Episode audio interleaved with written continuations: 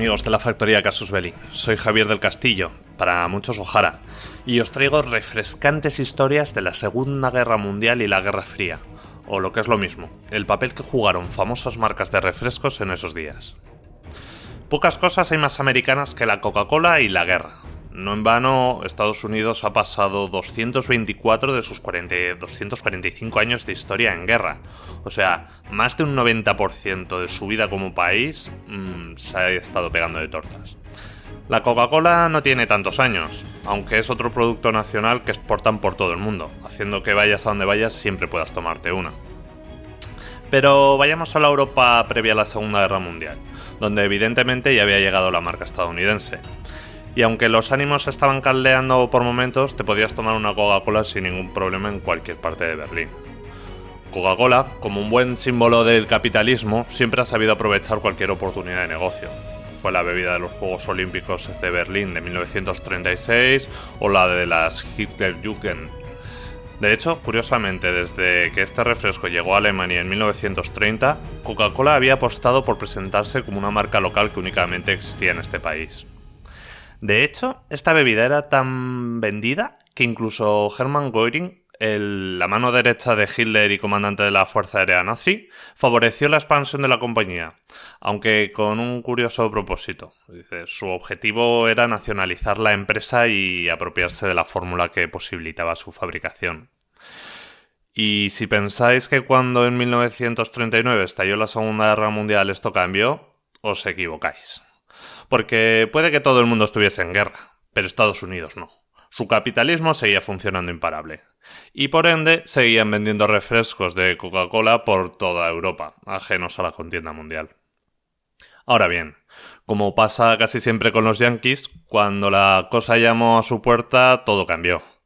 Y eso pasó en 1941 en Pearl Harbor, cuando ese 7 de diciembre despegaron las 353 aeronaves japonesas desde los portaaviones, infligiendo una de las derrotas y, por qué no decirlo también, una de las mayores humillaciones de la historia de los Estados Unidos de América. Habían perdido 188 aeronaves, 2.403 hombres y otros 1.178 que habían resultado heridos. Y eso lo cambió todo hasta para la Coca-Cola. Con la entrada oficial de los norteamericanos en la Segunda Guerra Mundial, la central de Coca-Cola en Atlanta decidió cortar lazos con su filial en Europa, que casualmente se encontraba en Alemania, y estaba dirigida por Max Cade, cuyos lazos y afectos con el partido nazi y el Tercer Reich varían según quien cuente la historia, cosa que pasa a menudo, aunque en cualquier caso está claro que era bastante cercano al régimen. Antes de que estallase la Segunda Guerra Mundial, en Alemania se vendían cerca de 5 millones de botellas de Coca-Cola al año, producidas en las 43 fábricas que la marca poseía en el país. Esto nos lo cuenta Jesús Hernández en su libro Historias asombrosas de la Segunda Guerra Mundial. Y bueno, siguiendo con la historia. Hasta el momento los Yankees no habían tenido ningún problema en distribuir su producto por el mundo, pero claro, ahora que ya estaban en guerra, pues les pareció bastante feo eso de dar de beber al enemigo. Así que no cerraron la sede en Alemania, pero sí que la abandonaron a su suerte. Y esta tuvo que seguir funcionando de forma autónoma y desligada totalmente de la central de Atlanta. El alemán eh, nuestro amigo Max se vio con un grave problema. Y es que la Coca-Cola era el refresco del momento, pero no podían producirlo si con motivo de la guerra les cortaban el flujo del jarabe. Así que ya sabéis que como dicen que el hambre agudiza el ingenio, este señor para poder seguir operando y no verse abocados al cierre, decidió crear una nueva bebida que se pudiera producir con las máquinas que tenían, sin tener disponible el jarabe de Coca-Cola ni otros productos que evidentemente estaban racionados por la guerra, y así nació un nuevo refresco bajo esta misma marca.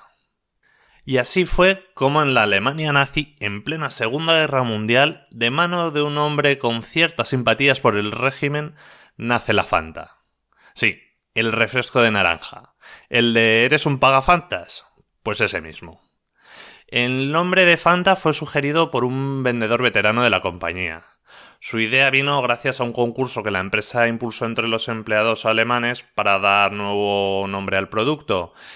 y en el cual les pedían que dejasen volar su fantasy, o como se diga en alemán, ya me perdonaréis. Pero vamos, básicamente lo que les pedían era que dejasen volar su fantasía. Y al oír aquello dijo, Fanta. No es original, pero resultó efectivo. Las restricciones de la guerra condicionaron la fórmula original. Estaba creada básicamente a partir de desechos de otras industrias alimentarias. Al parecer la fórmula era variable, puesto que dependía de las existencias que hubiera en cada momento, pero el brebaje solía contener restos de frutas, fibras y pulpa de manzana, azúcar de remolacha y un suero que sobraba de la producción de queso. Pensad que los recursos disponibles en economía de guerra tampoco daban para mucho más. Pero pasemos a lo importante. ¿Eso podía estar bueno? Pues de lo que no cabe duda es que el nuevo refresco fue un éxito rotundo, y en 1943 se vendieron 3 millones de botellas, solo 2 millones menos de, de las que se vendía de Coca-Cola en años anteriores. Aunque también os diré que tampoco había muchas más opciones. La Fanta se convirtió en el refresco nacional de aquella Alemania nazi en declive que ya veía próximo el fin de la guerra. Y además las cifras podrían estar algo alteradas o falseadas, eh, ya que según cuentan los libros de historia, para los que este episodio es más una anécdota que una mancha en el expediente Coca-Cola, era tan dulce que la población la compraba para endulzar las infusiones, debido a que el razonamiento de azúcar era extremo entre los alemanes. En cualquier caso, había nacido una nueva bebida y lo había hecho bajo el régimen nazi. A pesar del gran éxito del refresco creado por Max siempre se tuvo la duda si este empresario y visionario colaboraba o no con el régimen nazi. Y es que, por un lado, nunca se mostró partidario de Hitler, pero por otro, Alemania le encomendó la dirección de las diferentes delegaciones de Coca-Cola en los países ocupados. Lo que sí se sabe es que Keith se ofreció a ayudar a la población que había sufrido bombardeos transportando agua potable con sus camiones de reparto. Además, al final, el directivo tuvo poco que agradecer a británicos y americanos, pues de las 43 fábricas de Fanta que existían en Alemania, fueron bombardeadas hasta su, hasta su destrucción por los aviones aliados. Pese a las dudas de la relación con Keith con el nazismo, tras el final de la guerra, Coca-Cola le recibió con los brazos abiertos, y casi como un héroe que había mantenido la compañía a flote pese a las dificultades.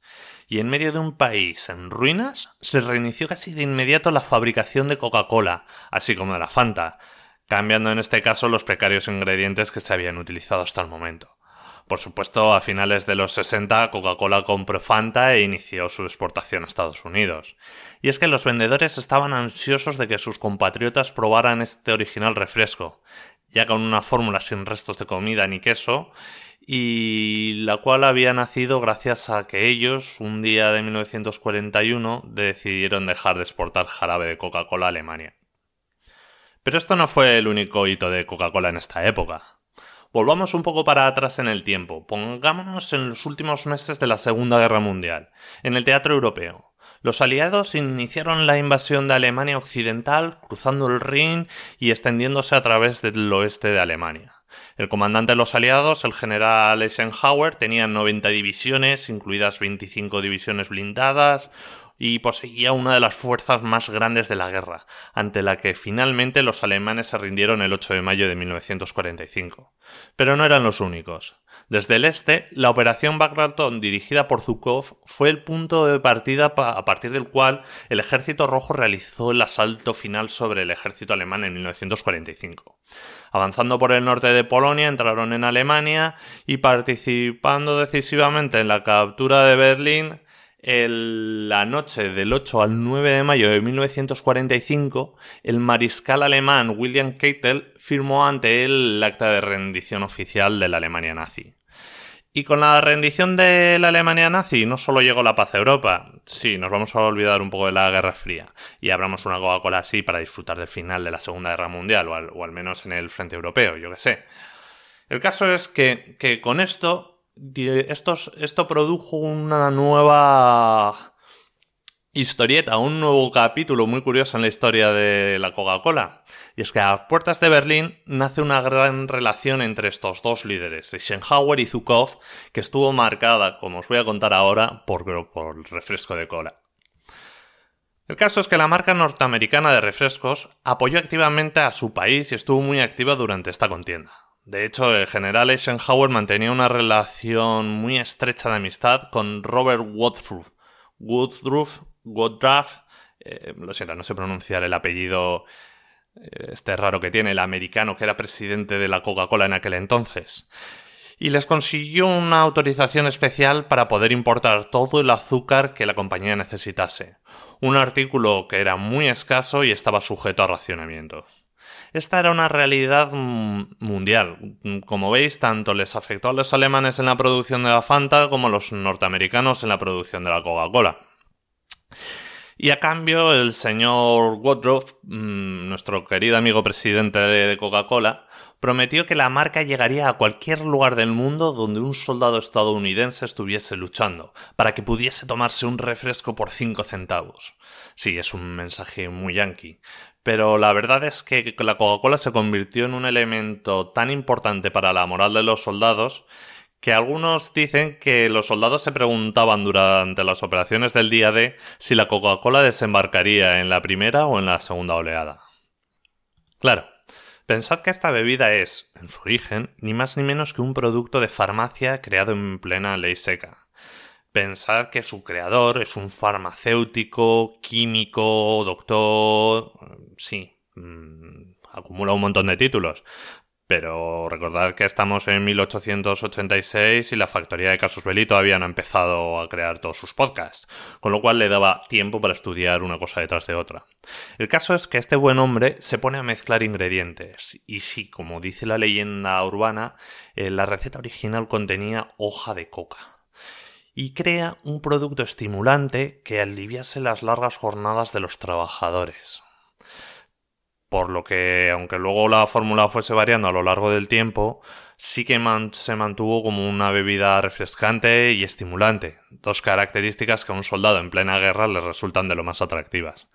Además del todopoderoso poder propagandístico que esto suponía. Y así pasó. La empresa que había nacido en una farmacia de Georgia y se había ido expandiendo por todo el país, dio un importante salto internacional y construyó 64 fábricas en el norte de África y Europa, de donde se distribuyeron más de 5.000 millones de botellas a los soldados. Por eso pudimos ver imágenes de soldados yanquis con botellas heladas de Coca-Cola por todo el mundo como un símbolo pop.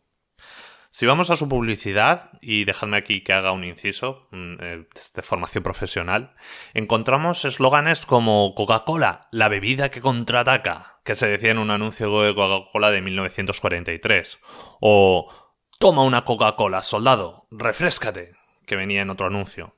Y es que Coca-Cola es una bebida que ha llegado a todos los confines del mundo.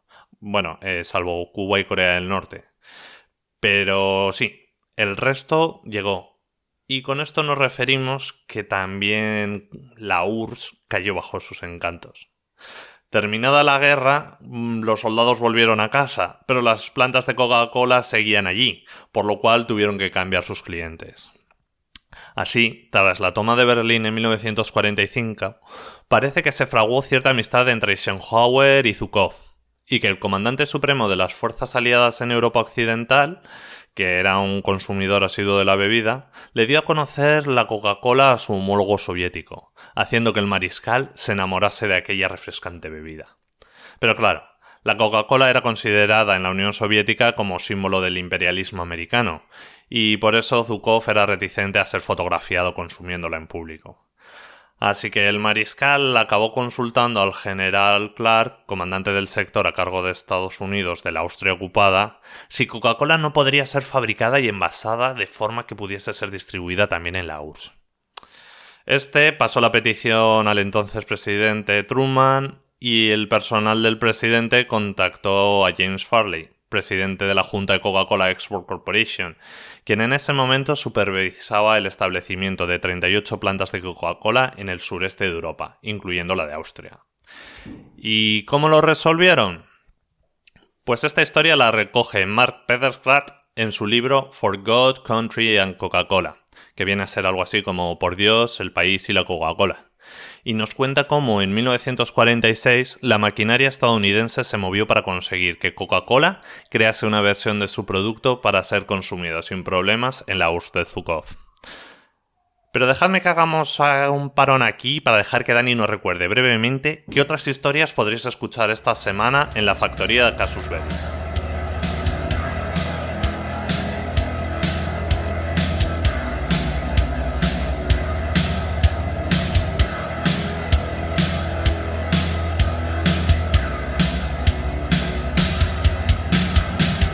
Vamos con el adelanto de la programación para la semana del 19 al 25 de abril en la factoría Casus Belli. Y empezamos como siempre el lunes en Spotify con Parabellum y hablaremos de refrescos, principalmente de Coca-Cola y Pepsi en la Segunda Guerra Mundial y en la Guerra Fría. ¿Sabes cuál es la Coca-Cola nazi? Pues seguro que la has bebido más de una vez. El martes ya en Evox vuelve Wargames 10, esta vez es un crossover con el programa especializado Jugando con los Abuelos, donde hablaremos de los juegos de estrategia, tanto de tablero como de ordenador, de la campaña del Pacífico. Esto nunca acaba. Un muestrario amplio, pues desde para el jugador más básico al más experimentado y luego alguna locura suelta por ahí. Miércoles, Victoria Podcast, la exploración africana por egipcios, griegos, fenicios y romanos un crossover, también un crossover con Pasaporte a Innotia. Expediciones de la antigüedad que llegarían a lugares que nos pueden parecer demasiado remotos para la tecnología de la época, pero que la arqueología se ha empeñado en demostrar. Jueves en Carros 10, el KFZ 234, el mítico Puma, el vehículo de exploración y combate alemán más capaz de la Segunda Guerra Mundial. Para domingo se junta de nuevo el G4 para la esperadísima segunda parte sobre las legiones de las Waffen SS extranjeras, donde hablaremos de las nórdicas, las balcánicas y las cosacas. Y viernes, que es el día de Casus Belli Fans, tenemos Operación Fantasma, Operación Gran Salto. Los tres grandes se reúnen en Teherán para hacer frente al eje y ahí se desplazan varios comandos alemanes con el objetivo de asesinarlos y dar un puñetazo en el tablero de juego mundial descabezando a sus principales enemigos. Otto Skorseni debería llevar el mando de la operación. ¿Qué habría pasado si se llega a ejecutar con éxito este plan? Bueno, pues te lo contamos el viernes 23 en este programa exclusivo para mecenas, para patrocinadores. Porque recuerda que Casus Belli Fans es un programa para suscriptores del programa de fans de Evox de Casus Belli. Mecenas, patrocinadores, como quieras llamarlo. Sí, ese en que nos apoyas con 3 euros y tienes un programa exclusivo cada viernes como esta operación Gran Salto. También todo el histórico con 500 programas exclusivos de historia bélica y todo Casus Belli sin publicidad. Y además para rematarlo, acceso a contenido extra para fans en nuestra web. Recuerda que puedes acceder a nuestra web de Casus Belli desde podcastcasusbelli.com o casusbelli.top y esta es la propuesta que te hacemos para la semana del 19 al 25 de abril en la factoría Casus Belli.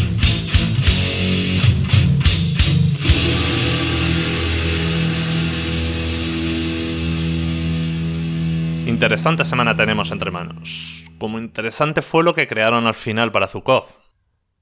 En Bruselas, un químico de Coca-Cola retiró el caramelo de la fórmula, lo que hizo que el líquido fuera algo más transparente, de ahí lo de White Coke o Coca-Cola blanca, y crearon unas botellas especiales mm, de aspecto no gracioso. Esto era una petición también de los rusos, eh, ya sabéis, rusos. Lo que no sé si eran conscientes estos señores es que la botella de vidrio de Coca-Cola tiene un nombre propio, Contour o Contour y es un diseño único que se ha convertido en uno de los iconos más reconocibles de la marca. Desde 1916 creo que, que, se diseñó. Y nació precisamente para ser diferente, para marcar la diferencia con sus competidores, por su forma, por no llevar etiqueta de papel que se cayese al meterla en un cubo de hielos. Y es que si no resultaba complicado distinguir la Coca-Cola de la competencia antes de dar ese primer sorbo. Pero claro, esto la hacía inconfundible y suponía un problema para los soviéticos, así que optaron por cambiarla y embotellar la nueva bebida en botellas con bordes rectos que pareciesen botellas de vodka, hasta que les pusieron una, estrella roja en la tapa. Y así Coca-Cola pudo producir esta nueva Coca-Cola blanca o White Coke en su planta de Viena y pasarla la, la parte controlada por los soviéticos, evitando los problemas burocráticos con las autoridades, ya que Zukov era el jefe máximo de las tropas de ocupación soviéticas en Alemania y el encargado de la administración militar de estas regiones, por lo que la partida de 50 cajas le llegó a Berlín a través de Austria sin ningún problema. Una consecuencia para Coca-Cola fue la relajación de los controles impuestos por las potencias que ocupaban Austria en ese momento. Los suministros y productos de Coca-Cola debían transitar la zona de ocupación soviética mientras se transportaban desde la planta de embotellamiento en Lambach al almacén de Viena. Si bien todas las mercancías que ingresaban a la zona soviética normalmente demoraban varias semanas en ser despachadas por las autoridades, los envíos de Coca-Cola nunca se detuvieron. Pero no hubo más partidas de la White Coke. En 1946, la popularidad de Zukov entre las tropas del Ejército Rojo, incluso entre los alemanes, ya que llegó a solicitar a Stalin que se le permitiese mejorar la alimentación de la población civil, reclamando hacer una diferencia entre el nazismo y el pueblo alemán, y todo ello sumado a su amistad con Eisenhower, provocaron la sospecha y la desconfianza de Stalin, y con falsas acusaciones lo trasladó a los Urales. Coca-Cola tuvo que esperar entonces hasta 1985 para comenzar a comercializarse en la Unión Soviética, por lo que Zukov, que falleció en 1974, no pudo probar legalmente al menos una Coca-Cola en suelo de la Unión Soviética. Pero lo que sí que pudo probar fue curiosamente una Pepsi, ya que en los años 70 Pepsi se convirtió en la primera marca estadounidense de gran consumo en llegar a la. Y ahí no acabó su rivalidad en esta historia, porque en 1992 Pepsi sacó a la venta su Crystal Pepsi, que tampoco triunfó y acabó desapareciendo, aunque todavía queden nostálgicos que reclamen la versión transparente de esta marca. Y por la misma época Coca-Cola volvería también con una nueva bebida transparente, la Tab Clear, que se retiró también en 1994. Y si realmente crees que la historia se acabó ahí, te vuelves a equivocar. Porque en 2018 Coca-Cola volvió a la carga y lanzó solo en el mercado japonés Clear Coca-Cola, otra bebida transparente de la factoría de Atlanta. Pero volvamos un momento a la historia de Pepsi. ¿Cómo llegaron a introducirse en un mercado que le fue vetado a su máximo rival durante tantos años? Y para explicaros eso tenemos que volver a julio de 1959, cuando se celebró en Moscú la Exposición Nacional Americana. En esa época, Estados Unidos y la URSS buscaban aliviar las tensiones entre ambos titanes mediante un programa de intercambio cultural. El programa consistía básicamente en que cada uno de los países realizara una exposición en el país del otro. La Unión Soviética la realizó en Nueva York, donde montaron una pequeña feria con diferentes objetos y actuaciones propias de Rusia. Y por su parte, Estados Unidos se fue a Moscú a montar sus diferentes stands con ítems americanos. Como parte de esta exhibición había una casa típica estadounidense repleta de productos importados de Estados Unidos. Y allí el dirigente Nikita Khrushchev de la Unión Soviética eh, fue a visitar al vicepresidente estadounidense en aquella época, Richard Nixon. Ambos políticos estuvieron debatiendo en el que se conoce como el debate de la cocina sobre qué sistema de gobierno era mejor la discusión, como podéis imaginar, acabó acalorando al personal, y aquí es donde un ejecutivo de Pepsi estuvo listo y le ofreció un vaso de su refresco a Khrushchev, quien se lo bebió al momento. Y claro, ese instante quedó inmortalizado por un fotógrafo que tal vez sin quererlo capturó una de las instantáneas más emblemáticas de la marca y que hábilmente fue explotada para su beneficio y lo que fue una divertida anécdota se convirtió en un, un hito mundial cuando años después ese ejecutivo convertido ya en presidente de PepsiCo se propuso desembarcar en la URSS. Esto sucedió exactamente 13 años después, ya con León Brezhnev al frente de la Unión Soviética. Y esto nos lo cuenta Juan José Primo Jurado en su libro Esto no estaba en mi libro de la Guerra Fría. El caso es que Pepsi consiguió con la ayuda del gobierno estadounidense negociar la venta de la bebida en la URSS.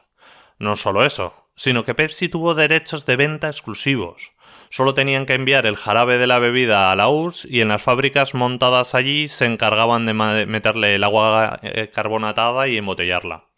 Así, en 1974 se abría la primera planta de Pepsi en la URSS, un negocio redondo. o casi, porque esta vez el problema no fue tanto el producto como en el caso de Coca-Cola, sino la forma de pago. El rublo, la moneda soviética, no tenía valor fuera de la URSS y nadie lo cambiaba en otra moneda extranjera. El gobierno soviético tampoco tenía dólares para pagarle en la moneda propia de Estados Unidos, por lo que los soviéticos volvieron al trueque y les ofrecieron pagarles en vodka, que se vendía bien fuera, tenían mucho y era de gran calidad. Ya veis, otra vez, rusos. Así en 1972, Pepsi no solo entraba en el mercado soviético con un volumen de ventas que todo eso suponía, sino que entraba en el mercado norteamericano de las bebidas alcohólicas con grandes cantidades de vodka Stolitsnaya, un producto moscovita de la mayor calidad, teniendo derechos exclusivos de venta de este licor en Estados Unidos. Ese vodka era oro puro, fue creado en 1901 gracias a una receta diseñada por el famoso químico ruso Dmitry Mendeleev. Este es el inventor de la tabla periódica de los elementos. Seguramente os suene más que el vodka. Pero bueno, el caso es que la primera planta de Pepsi se construyó en Novosibirsk, eh, perdona la pronunciación, y la ciudad pasó a tener una fama inusitada. Los rusos iban de vacaciones al Mar Negro y pasaban por la ciudad para probar la deseada Pepsi. Luego arriba llegarían las plantas de Moscú, Leningrado, Kiev, Tashkent, Tallinn, Almaty y Sujum. En unos años serían más de 20. El acuerdo fue un gran negocio para Pepsi. En casi 10 años llegaron a Estados Unidos 1.900.000 decalitros de vodka que dejaron en las arcas de Pepsi 25 millones de dólares. Y en la, en la, Unión Soviética se produjeron 32 millones de decalitros de Pepsi, con lo que el Kremlin también se embolsó 303 millones de rublos. Ahora, en la década de los 80, los rusos ya consumían mil millones de botellas de Pepsi al año pero a medida que la URSS entraba en colapso a causa de la crisis económica y la desintegración territorial, las negociaciones con Pepsi se complicaron cada vez más. En 1989, el acuerdo inicial entre Pepsi y la URSS estaba a punto de expirar, y comenzaron las negociaciones para firmar uno nuevo. En ese momento, Pepsi ya tenía más de 20 fábricas en la URSS que embotellaban la bebida para su distribución, pero cada vez se vendía más Pepsi en la URSS, y el rublo seguía sin tener valor, y el vodka que se ofrecía a cambio ya no era suficiente. El nuevo acuerdo comercial tenía un costo de alrededor de 3.000 millones de dólares, y era obvio que solo el vodka de Stolitznaya no era suficiente para pagarlo. La URSS todavía tenía dificultades en los mercados internacionales para intercambiar los rublos, por lo que tuvo que encontrar un nuevo método alternativo de pago. Y una vez más, la Unión Soviética encontró una solución. Si en los años 70 tenían mucho vodka, ahora en los años 80 tenían mucho equipo militar heredado de la Guerra Fría. La URSS se ofreció a pagar a Pepsi con una flota de barcos diésel con la condición de que fueran a desguace y se quedaran con las ganancias generadas por la destrucción de los mismos. Pepsi, por extraño que pueda parecer, aceptó el trato, porque sabían que era la única manera de seguir vendiendo Pepsi en la URSS. Así, aunque suene increíble, nos cuenta Primo Jurado que PepsiCo se convirtió en la propietaria de 17 submarinos de ataque obsoletos, un crucero, una fragata y hasta un destructor. Esa flota hizo que Pepsi se convirtiera en la sexta potencia militar más grande del mundo en número submarinos diésel. Tenían una flota militar mayor que la de todos los países, que casi todos los países del mundo aunque no tenía mucho que hacer con esa flota naval, la única guerra que estaba librando era comercial y contra Coca-Cola. Así que con el paso del tiempo se fueron librando de los submarinos y el resto de la flota, vendiéndolo a otros gobiernos y empresas marítimas o vendiéndolos como chatarra. Pepsi había pagado por esa enorme flota menos de 3 millones de dólares, pero fue un gran negocio para ellos, ya que al final recibió en ese intercambio 300 millones. Según cuentan las malas lenguas, el presidente de Pepsi en una ocasión le dijo al asesor de seguridad nacional de Estados Unidos, Estamos desarmando a la URSS más rápido que vosotros. Y era cierto. En 1990, Pepsi, ante una casi disuelta Unión Soviética, firmó un acuerdo solo con beneficios para ella. Recibió 10 petroleros y cargueros soviéticos que valían 3.000 millones de dólares y a cambio entregó el concentrado de Pepsi para su fabricación por un valor de 300 millones de dólares.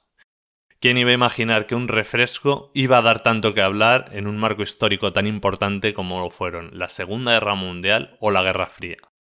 Pero así fue la historia y así os la he contado. Muchas gracias por haberme escuchado y nos vemos pronto. Un saludo.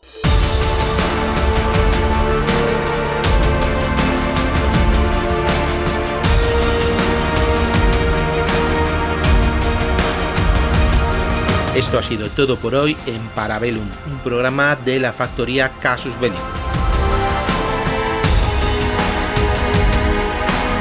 ¿Quieres más? Puedes visitarnos en Casus Belli Podcast o en Victoria Podcast en iVoox.